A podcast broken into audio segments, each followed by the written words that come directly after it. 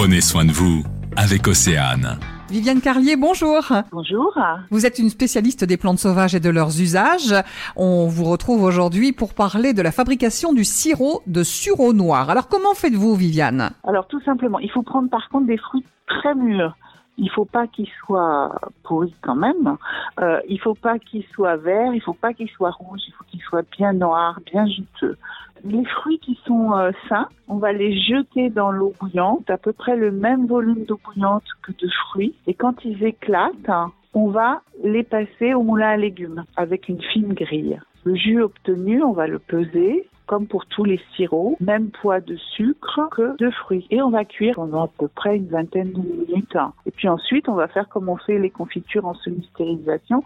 On va remplir euh, nos bocaux euh, qui ont été ébouillantés avec euh, le liquide et on va couvrir hermétiquement et on renverse le pot jusqu'à ce que ça refroidisse. Et comme ça, ça bouge plus quoi. Quelles sont ses propriétés? Alors, il est euh, antiviral avant toute chose. De vitamines également. Donc, on va se prémunir de tout ce qui est euh, microbes, virus, renforcer euh, les défenses de l'organisme. Il est vraiment très conseillé en cette période. Et on doit le prendre de quelle manière? Si on n'est pas malade, on va prendre une cuillère à soupe par semaine. Si on est en période d'exposition, donc les gens autour de nous sont malades, on va prendre une cuillère à soupe par jour. Et si on commence à se sentir fébrile, euh, on va prendre trois cuillères à soupe par jour. Mais il ne faut pas non plus en faire une consommation excessive parce qu'il est vite laxatif.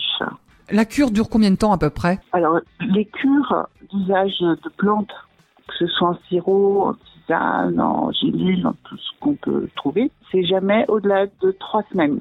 Et attention, en cas de pathologie particulière, n'oubliez pas d'en parler à votre médecin.